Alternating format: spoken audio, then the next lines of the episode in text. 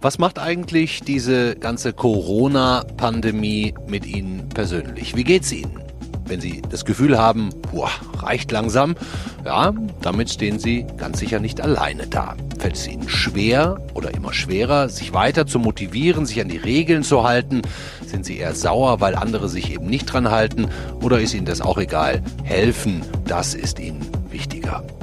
Welche Auswirkungen die Pandemie bisher auf die menschliche Seele, auf unsere Psyche hatte und weiterhin auch haben wird, das schauen wir heute mal ganz genau drauf und vor allem auch, welche Auswirkungen die vielen individuellen Einzelentscheidungen vielleicht für die Gemeinschaft auf die Gesellschaft haben. Wir sprechen mit der Kollegin und Autorin Melanie Mühl mit dem europaweit einzigartigen Institut für Resilienzforschung. Die gehen der Frage nach, wie mache ich mich seelisch bereit für diese Zeit und am Ende auch noch mit dem Vorsitzenden der Deutschen Gesellschaft für Public Health, der die Meinung vertritt, Corona macht uns nicht alle gleich, sondern genau im Gegenteil. Es vergrößert die Ungleichheit und damit auch Schieflagen. Herzlich willkommen beim FAZ-Podcast für Deutschland. An diesem Freitag, 25. September haben wir heute. Ich bin Andreas Krobock. Schön, dass Sie dabei sind. Die Statistiken lügen nicht. Fast 10.000 Menschen sind in Deutschland bislang an Covid-19 gestorben. Fast 300.000 haben sich infiziert und täglich kommen im Moment rund 2.000 dazu. Wir kommen also so langsam in einen Bereich, wo fast jeder schon jemanden persönlich kennt, zumindest über eine Ecke, den das Virus erwischt hat. Über fünf Millionen Deutsche sind in Kurzarbeit, drei Millionen haben gar keinen Job. Der Sorge vor einer zweiten Welle, vor allem vor einem weiteren Lockdown, kann man sich da kaum entziehen. Aber wie würde die Gesellschaft das nochmal so durchstehen? Man hat ja jetzt schon das Gefühl, dass gar nicht mehr alle so richtig begeistert sind, sich noch konsequent an die Regeln halten. Dabei sehen wir doch an ja, Sterbezahlen in anderen Ländern, wie schnell es auch bedrohlich werden kann. Zeit also, über uns Menschen zu sprechen und für einen ersten Überblick, worum es da überhaupt geht, welche menschlichen Grundbedürfnisse tatsächlich wie stark beeinträchtigt sind, ja, da kann ich mir bei uns im Haus niemand passenderen vorstellen als meine Kollegin und auch Buchautorin Melanie Mühl, die sich nicht erst seit Corona tiefgehend mit der Psyche beschäftigt. Hallo Melanie. Hallo. Melanie, vielleicht mal was Persönliches zu Beginn. Was fehlt dir am meisten, seitdem wir diesen, diese Pandemie haben? Also mir persönlich fehlt am meisten das Reisen, also dieses Gefühl, auf Entdeckungstour gehen zu können, einfach loszufahren. Ähm, und das meine ich einerseits im geografischen Sinne, aber nicht nur, sondern auch in einem persönlichen Sinne, in einem ähm, Miteinander, also elektrisierende Gespräche zu führen, neuen Menschen zu begegnen, ähm, sich irgendwie mitreißen zu lassen, äh, aufregende Entdeckungen zu machen. Das heißt nicht, dass man das jetzt alles nicht kann, aber das wirst du auch festgestellt haben und viele andere auch, dass das Miteinander natürlich ein sehr vorsichtiges Miteinander, ein sehr abtastendes Miteinander geworden ist äh, und, und, und, und sehr viel weniger intensiv. Und da bleibt meiner Meinung nach natürlich vieles auf der Strecke. Also es ist, äh, es ist weniger offen und und, und, und, weniger elektrisierend. So empfinde ich das. Es ist eher etwas sehr Vorsichtiges, Zurückhaltendes, Abtastendes, ein in sich verkapseln und das macht es ein bisschen einsam hin und wieder. Hm. Ja, ja. Vielleicht sollten wir um alle die gleiche ja, Ausgangsbasis zu haben, vielleicht erstmal die menschlichen Bedürfnisse nochmal klar identifizieren. Also wir können uns da ja am Beispiel äh, der sehr bekannten und auch äh, anerkannten Bedürfnispyramide des Psychologen Abraham Maslow orientieren. Das fängt an mit, den, mit dem Grundbedürfnis oder den physiologischen Grundbedürfnissen Essen, Schlafen, Trinken, Sex. Ähm, würdest du sagen, dieses Fundament steht noch einigermaßen? Also über das äh, Sexleben der Deutschen habe ich jetzt äh, in den letzten Wochen keine äh, Erhebung äh, gemacht, aber ähm, natürlich Essen, Schlafen, Trinken, äh, Sex, alles wichtige Dinge. Ich würde sagen, äh, je nach Berufsgruppe, ähm, wenn man äh, es nach Berufsgruppen zum Beispiel unterscheidet, werden die einen einfach mehr Schlaf haben und die anderen weniger und auch je nach ähm, persönlicher seelischen Belastbarkeit, was man Resilienz nennt. Äh, die Grundbedürfnisse sind bei uns ja also Schlafen, äh, Trinken, Essen. Also würde ich sagen, ähm, ja, Passt dieses noch, ne? Fundament steht. Hm. Der zweite Punkt, die Sicherheit. Da geht's jetzt schon so ganz langsam ans Eingemachte bei dem Gefühl von Sicherheit, oder? Ja, natürlich, das ist eine ist eine ist ein ganz äh, individuelles Gefühl. Wie sicher fühle ich mich in meinem Job? Also es ist natürlich eine, eine, ein Gefühl fühlt man sich wirtschaftlich sicher, sieht man seine Existenz bedroht. Dann hat man das äh, gesundheitliche, den gesundheitlichen Aspekt. Habe ich Vorerkrankungen? Äh, Habe ich psychische, leide ich zum Beispiel unter wiederkehrenden Depressionen? Äh, leide ich unter Schlafstörungen? Ähm, und wie beeinträchtigt das mein, mein Gefühl von Sicherheit? Dann fühle ich mich natürlich unsicherer.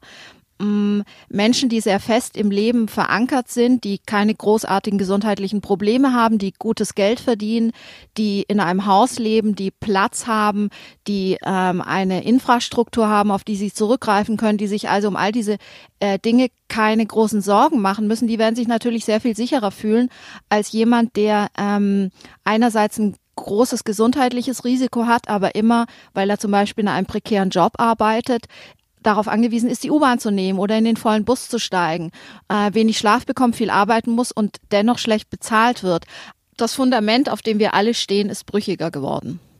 Ganz interessant, was du sagst mit psychisch Vorerkrankten, dass es denen tendenziell jetzt noch schlechter geht als vorher, dass die noch schwieriger mit der Situation umgehen können. sprechen ja auch gleich noch mit dem Resilienzforscher und auch Klinikchef ähm, Klaus Lieb aus Mainz. Der wird uns äh, dazu sicherlich auch noch mehr erzählen können. Kommen wir zum dritten Punkt. Also Sicherheit wackelt schon, habe hab ich schon rausgehört, Melanie. Dritter Punkt, Liebe und Zugehörigkeit. Auch nicht so unkompliziert. Ne? Nehmen wir mal das Thema allein Paarbeziehungen. Das wird ja in der Isolationszeit auch nicht für alle so einfach gewesen sein. Also das glaube ich, wie gut Paare durch ähm, diese Krise kommen. Da gibt es ja jetzt auch schon einige Studien äh, dazu und man hat auch so ein paar Erkenntnisse. Also was ich ähm, immer wieder lese, ist, dass einerseits entweder Paare durch diese enorme Stresssituation, also Paare, die sich gut verstehen, die auch vorher gut harmoniert haben, noch enger zusammenrücken und äh, andererseits aber Beziehungen, in denen es ohnehin Risse gab und diese Risse irgendwie auch nur überdeckt worden sind, dadurch, dass sich jeder in seinen Alltag geflüchtet hat. Diese sind natürlich so ähm, Rosenkrieg-mäßig vielleicht nicht, aber die stehen äh, auf der Kippe natürlich und deshalb kommt es offenbar auch vermehrt zu Trennungen. Ähm, das kann schon sein, weil die Leute natürlich in dieser Art von Situation auch mit sich selbst stärker beschäftigen beschäftigt sind und sich nochmal die Frage stellen, wie will ich leben, mit wem will ich leben und ist diese Person, mit der ich lebe, tatsächlich die Person, die ich liebe und mit der ich die nächsten 20, 30, 40 Jahre verbringen möchte. Hm, und andersrum für Singles, also auch eher einsame Menschen, genauso schwierig auf der anderen Seite, weil man lernt ja auch nicht unbedingt mehr kennen jetzt, oder? Würdest du sagen, da funktionieren dann die, die digitalen Partnerbörsen, die es ja so, so gibt? Also offenbar ähm, funktionieren die schon, aber sie funktionieren natürlich auf eine ganz andere Art und Weise. Und da ist es natürlich wiederum entscheidend, wie das eigene Sicherheitsgefühl ausgeprägt ist. Also ist man ein ängstlicher Typ oder ist man eher ein ähm, so ein Risikotyp und sagt, ach, ähm, äh, ich habe keine Angst, mich mit Corona äh, zu infizieren. Ich, ich, werd, ich, ich bin jung, ich bin gesund, ich heile schnell. Die ganzen ähm, Schicksalsfälle, über die ich gelesen habe, die interessieren mich nicht weiter. Also ich gehe auf die Piste und lerne Leute kennen. Das sind natürlich dann, das ist die Art von Single, die sagt, naja, ähm, das Leben geht weiter. Und dann gibt es die, und das finde ich einen wichtigen Punkt, die sowieso ängstlich sind, aber trotzdem natürlich gerne jemanden kennenlernen würden. Und das verstärkt die Einsamkeit. Und was sehr interessant, was ich sehr interessant finde, ist, dass die Studien ja bisher auch zeigen, es gibt zwei Gruppen, die von Einsamkeit besonders betroffen sind. Es sind einerseits die älteren Menschen, und, ein, und andererseits die jungen Menschen. Also genau die, die, die, die jungen Singles, die jetzt nicht mehr oder Leute, die eben sehr viel weggehen, für die es unheimlich wichtig ist, sich mit ihren Gruppen zu treffen, trinken zu gehen, feiern zu gehen, irgendwie auch einander nah zu sein, sich zu umarmen. Hm. Und das sind die zwei Gruppen, die besonders von Einsamkeit betroffen sind. Hm. Der vierte Baustein in unserer Pyramide, Ansehen und Erfolg. Tja, auch nicht so einfach. Auch nicht einfach nehmen wir als Beispiel Krankenschwestern und Pflegekräfte zum Beispiel, Ärztinnen und Ärzte. Die sind natürlich, ähm, die haben so, ein, so einen Ansehensschub gerade zu bekommen, vollkommen zu Recht. Es ist eine Diskussion entstanden, wie wertgeschätzt werden eigentlich diese für die Gesellschaft enorm wichtigen Jobs. Dann gibt es ähm, aber auch Berufe, wenn wir jetzt mal von den Berufen denken, zum Beispiel habe ich äh, unlängst mit einem Paketboten gesprochen, äh, der mir auch sein äh, Leid klagte und mir erzählte, wie wahnsinnig viel äh, er zu tun hat natürlich. Ne? Es ist schlimmer wohl offenbar äh, als äh, während der Weihnachtszeit, weil die Menschen alles, was sie bestellen können, äh, nach Hause bestellen und sich liefern lassen, weil sie natürlich die Wege, äh, lange Wege scheuen und alle anderen nicht nötigen äh, Einkäufe ähm, online erledigen. Und, und, und der sagte, und das war auch so ein bisschen Neid, und, und ich habe es auch verstanden, er sagte, ja, aber für uns klatscht niemand. Warum klatscht eigentlich niemand für uns? Wir arbeiten auch so viel, aber wir fallen durchs Raster. Ähm, also das ist ein ja, schwer zu, gar nicht leicht Gefühl zu beantworten. von Ungerechtigkeit. Ja, ein, ein, Gefühl von Ungerechtigkeit oder nicht wirklicher Wertschätzung oder nicht der Wertschätzung, von der man denkt, ja, das, das steht mir eigentlich zu. Ähnlich ist es dann wahrscheinlich mit, mit, mit der Spitze der Pyramide. Ähm, der Selbstverwirklichung. Die ganzen äh, freischaffenden Künstler zum Beispiel, das ist ein ein Wahnsinn, die also mit Leidenschaft ihrer, ihr, ihrem Beruf nachgehen, beziehungsweise ihrer Berufung, ähm, die jetzt vor dem Nichts stehen und, und, und gewissermaßen gar keine Anerkennung mehr bekommen oder weil sie auch gar keine Auftritte mehr haben, die also aus der Interaktion mit dem Publikum leben und dem sofortigen Feedback. Das ist unglaublich brutal und ich glaube, über die langfristigen Folgen machen wir uns noch überhaupt gar kein, also haben wir, können wir überhaupt noch nicht abschätzen, wie dramatisch das werden wird. Mhm, können sich also die glücklich schätzen, die eine Art Selbstverwirklichung mit sich alleine in der Natur zum Beispiel finden können. Ähm, aber lass uns festhalten, drei von fünf menschlichen Grundbedürfnissen, wenn ich das jetzt richtig gezählt habe, sind auf jeden Fall klar beeinträchtigt. Bei manch anderen Menschen sogar vielleicht noch mehr. Also man muss schon sagen, kein Wunder, dass es alles jetzt nicht so easy ist, oder? Ja, wir sind in einer Extremsituation und im Sommer haben wir uns ein bisschen in die Illusion von ähm, ja, in so ein Sommergefühl vielleicht zurückgezogen, in die Illusion von, von Sicherheit, von Corona-Ende, von ähm, ja, äh, Lust am Ausgehen, am Genießen. Und jetzt, da der Herbst kommt, und für mich ist es so ein bisschen, als würde man auf so eine, auf so eine Karte gucken und so ein Hurricane nähert sich. Und, und man weiß noch nicht genau, wie stark trifft er eigentlich auf, aufs Land und wie viel Verwüstung wird er hinterlassen. Aber alle schauen mit großen Augen und sehr besorgt auf diese, äh, auf diesen drohenden Hurricane. Und man weiß, er wird kommen, aber man weiß nicht, was genau wird passieren. Dankeschön, Melanie Müll. Ich danke dir. Wir haben es gerade durchdekliniert. Die menschlichen Grundbedürfnisse werden durch die Pandemie beeinträchtigt. Das ist klar. Wir bekommen Regeln von der Regierung, teilweise unterschiedliche in den Ländern. Aber bekommen wir auch alle genügend Hilfe, mit der Situation persönlich umzugehen? Unser nächster Gesprächspartner kommt uns da wie gerufen, weil er zum einen Resilienzforscher ist in Mainz, an dem in Europa eigentlich einzigartigen Institut für Resilienzforschung, also der Frage nachgeht, wie werden wir widerstandsfähiger und äh, können wir tatsächlich eine höhere Resilienz antrainieren. Und außerdem ist er auch noch Direktor der psychiatrischen Klinik an der Universität Mainz. Hallo, Klaus Lieb. Ja, guten Tag, hallo. Herr Lieb, wenn wir mal mit Ihrem Job als Klinikchef anfangen, sind Menschen mit psychischen Vorerkrankungen durch die Folgen der Pandemie noch größeren Abgründen ausgesetzt als ohnehin schon?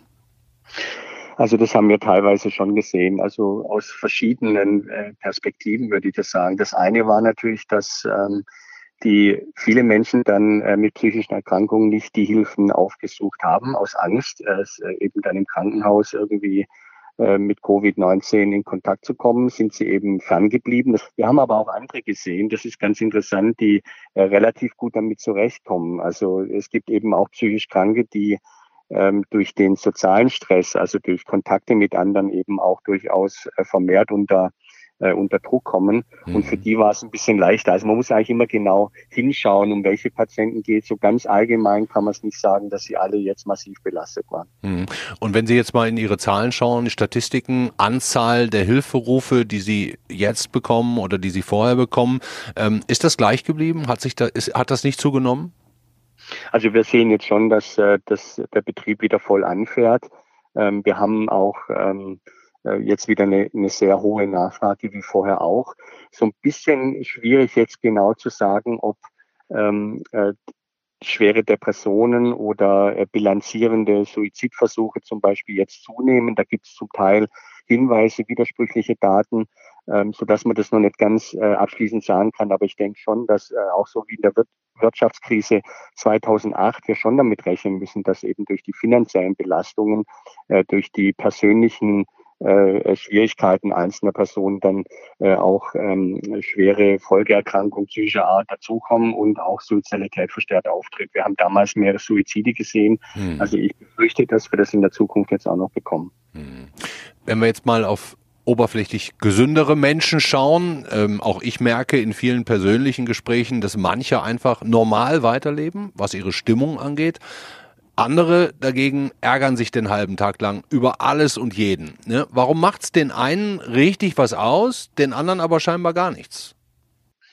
Ja, da ist eben jeder auch äh, unterschiedlich, wie er mit der Situation umgeht. Äh, wir haben äh, bei uns im Leibniz-Institut für Resilienzforschung auf der Homepage auch viele Informationen geschaltet, wie man gerade in so einer Situation äh, sinnvollerweise umgehen kann. Und da sind zum Beispiel so Tagesroutinen ganz wichtig. Ja, wenn ich zum Beispiel in der Quarantäne bin, das ist eine besondere Belastung. Oder wenn ich jetzt eben äh, nicht bei der Arbeit äh, gewesen bin, dann ist es sehr wichtig, zum Beispiel Routinen aufrechtzuerhalten, ähm, wirklich einen regelmäßigen Tagesablauf zu haben, immer wieder auch Phasen einzubauen, wo man sich ganz bewusst rausnimmt, ja, wo man schaut, dass man auch mit der Familie, zum Beispiel mit dem Ehepartner, gemeinsam was Positives macht, also sich auch positive Emotionen gibt äh, und man kann schon also selber, ja, sich selber auch helfen ähm, und äh, untereinander unterstützen, äh, mit so einer Situation auch emotional einigermaßen umzugehen. Das heißt, grundsätzlich lässt sich schon feststellen, Resilienz ist trainierbar.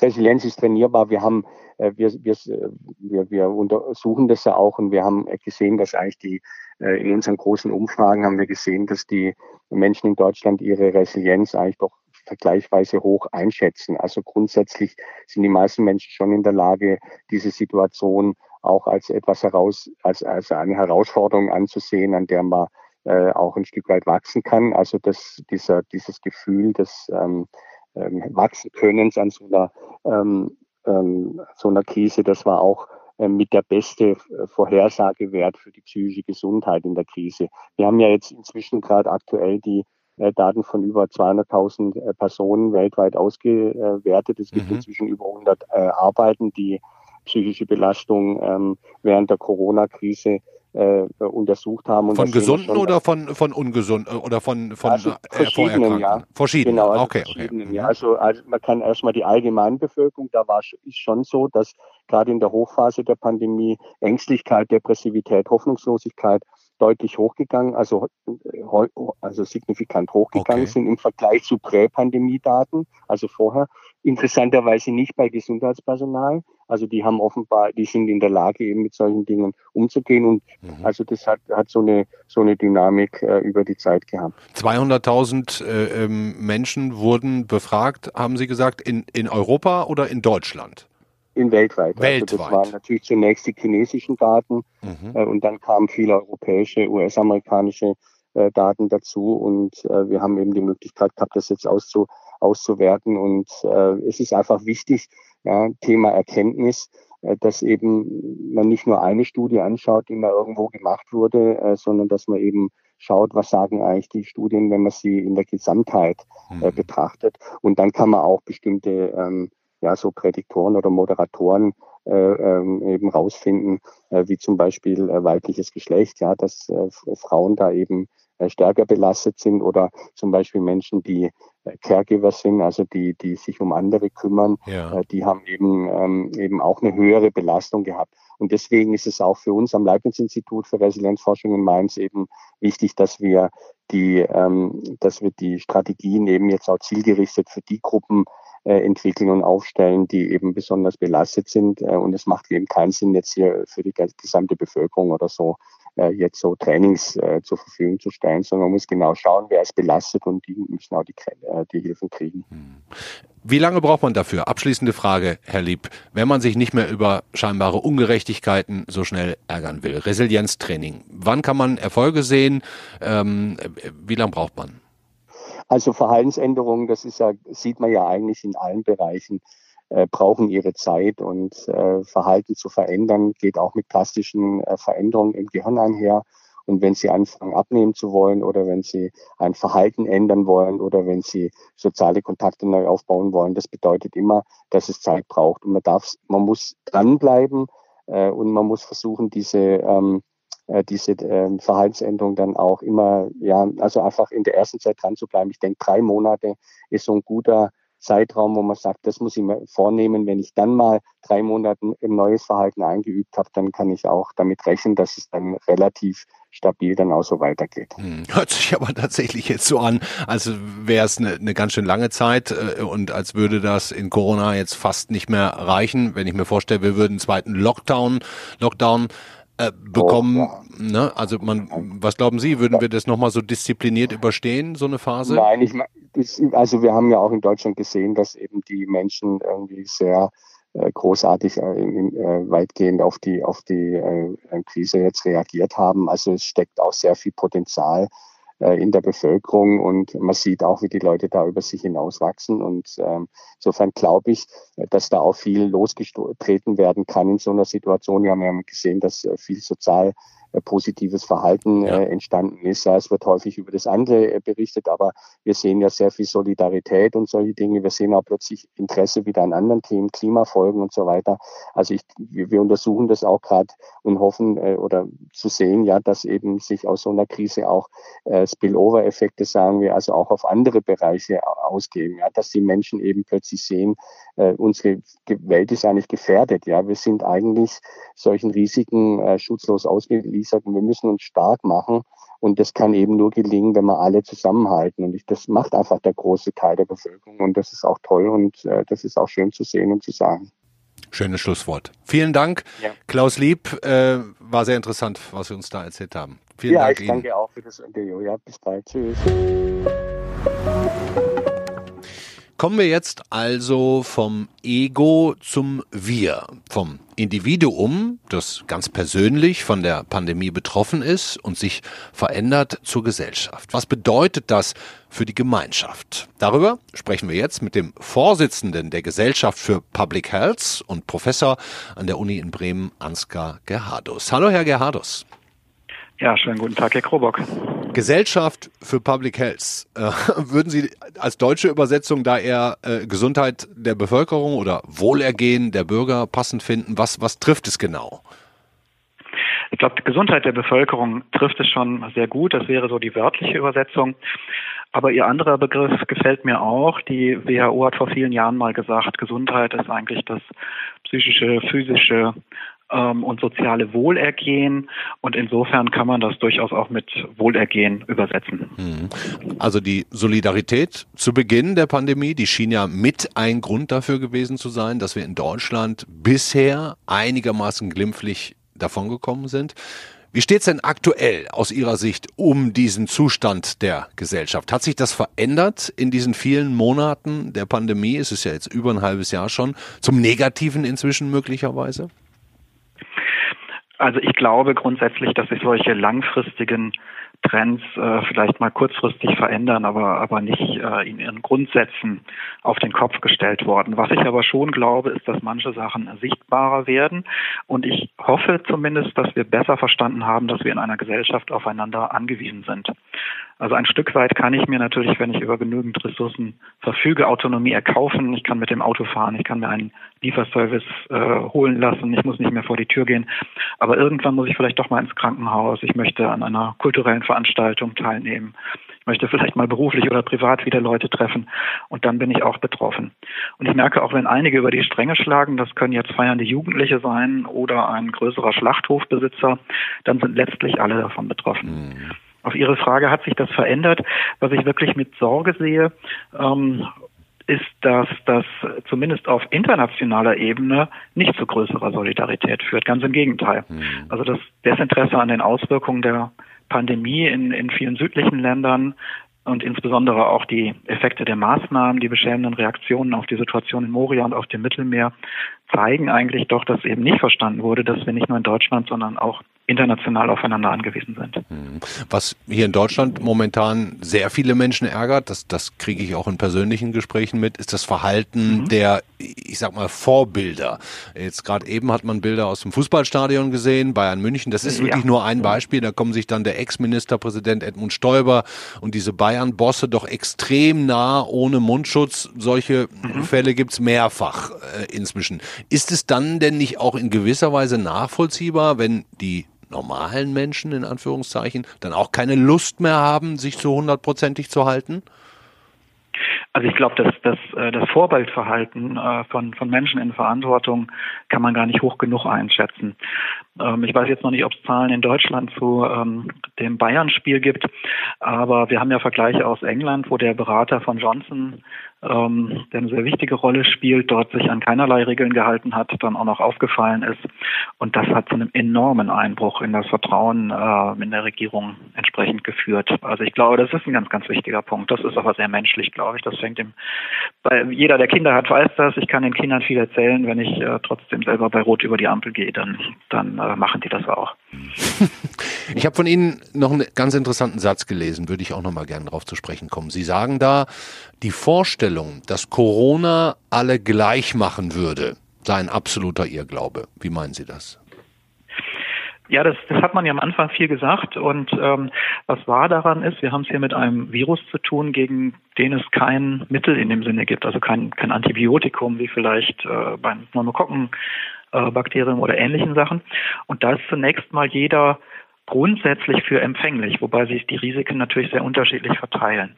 Und ich denke, auch da wieder ist es so, dass ähm, Corona nicht Unterschiede gemacht hat, sondern sie hat sie nur sichtbar gemacht und in dem Fall allerdings auch verstärkt. Ich sage jetzt mal, ein verbeamteter Professor mit einem gesicherten, auskömmlichen Gehalt, der kann von zu Hause arbeiten und hat da üblicherweise auch ausreichend Platz. Und jetzt mal ein weiteres Klischee bemühe, eine alleinerziehende Frau mit kleinen Kindern in prekären Arbeitsverhältnissen hat es auch ohne Corona schon nicht leicht und ist jetzt noch damit konfrontiert, durch Kurzarbeit oder gleichen Wegfall der Arbeit mit weniger Geld auskommen zu müssen. Der Arbeitsplatz ist möglicherweise riskanter an der Supermarktkasse oder im, im Krankenhaus. Äh, die Kinder müssen betreut werden, die nicht mehr in die Schule gehen können und der Platz dafür ist zu Hause auch kaum vorhanden.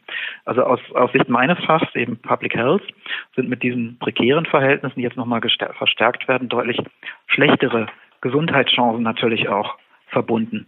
Und, und dieses Risiko hat zugenommen. Ich merke oder sehe in der Bevölkerung, also zeigen zumindest die Umfragen, dass tatsächlich auch zwei Drittel der Bevölkerung eine große Sorge darüber ausdrückt, dass diese Ungleichheiten zunehmen und sich verstärken. Das sehe ich aber in der Politik noch nicht reflektiert ausreichend. Okay. Also der Fokus ist noch sehr stark auf Intensivstationen, Schutz vor Infektionen, aber dass doch weite Bereiche in der Bevölkerung da im Moment äh, wirklich unglaublich stark von betroffen sind, ob es der kleine Restaurantbesitzer ist oder andere. Jeder hat, glaube ich, in seinem Bekanntenkreis entsprechend Leute. Hm. Ähm, und da wird, glaube ich, noch nicht genug drauf geguckt. Und das macht mir auch ein bisschen Sorge, dass sich die Leute tatsächlich irgendwann wieder in der Resignation oder auf der äh, auf manchen Demonstrationen stattfinden. Es gibt ja auch gute wie heute die Fridays for Future Demonstration. Sie sagen, wir tun nicht genug dagegen, ähm, obwohl sich zwei Drittel der Menschen laut einer Umfrage tatsächlich genau darum Sorgen machen. Was könnten wir denn überhaupt tun? Also zum einen sollten wir noch ein wenig mehr wissen, aber wir sollten nicht, nicht warten darauf, dass wir mehr wissen. Und ähm, ich, ich glaube, es, man kann da keine pauschale Antwort drauf geben. Also es gibt Leute, die ähm, besonders im psychischen Bereich betroffen sind. Denen müsste man Angebote machen. Es gibt äh, Menschen, die einfach auch, also, also allein schon die Sprache, ja, wenn sie die App sehen, die es zunächst mal lange Zeit nur auf Deutsch gab. Also ich glaube, man muss sich auch Gedanken darüber machen, welche Menschen verstehen wie viel. Es gibt Menschen, die in sehr bedrängten, ähm, unter sehr bedrängten Bedingungen leben. Ich denke insbesondere an Heime für Geflüchtete. Ähm, da sollte man aus meiner Sicht dringendst äh, daran arbeiten, dass die nicht weiterhin so eng zusammengedrängt wohnen müssen. Oder eben unter sehr prekären Arbeitsbedingungen. Wir haben es bei Schlachthöfen gesehen, aber ähm, bei, bei den ähm, äh, Transporten, also Pakettransporten oder so sieht es auch nicht viel besser aus. Also es gibt nicht die eine große Lösung, aber ich habe den Eindruck im Moment, dass da praktisch gar nicht hingeschaut wird. Und ich glaube, das, das muss sehr viel stärker passieren und auch relativ schnell. Hm. Abschließende Frage, nochmal kurz zurück zu Ihrer Jahrestagung der Gesellschaft für die Gesundheit der Bevölkerung. Ähm, was, ist, was ist da das Fazit? Wie, wie ist aus Ihrer Sicht, aus ganz professioneller Sicht, der Zustand der Gesundheits- oder Wohlergehenszustand der deutschen Bevölkerung gerade? Wir haben verschiedene Veranstaltungen heute. Ähm, die Plenarveranstaltung, die wir haben, passt vielleicht ganz gut zu Ihrer Frage. Da geht es nämlich um eine Parallelisierung von ähm, Covid-19 und der Klimakatastrophe. Und wir fragen uns ähm, zum Beispiel, warum gehen jetzt auf einmal viele Sachen, werden Ressourcen mobilisiert, äh, Regeln umgestellt, was bei Klima nicht geht.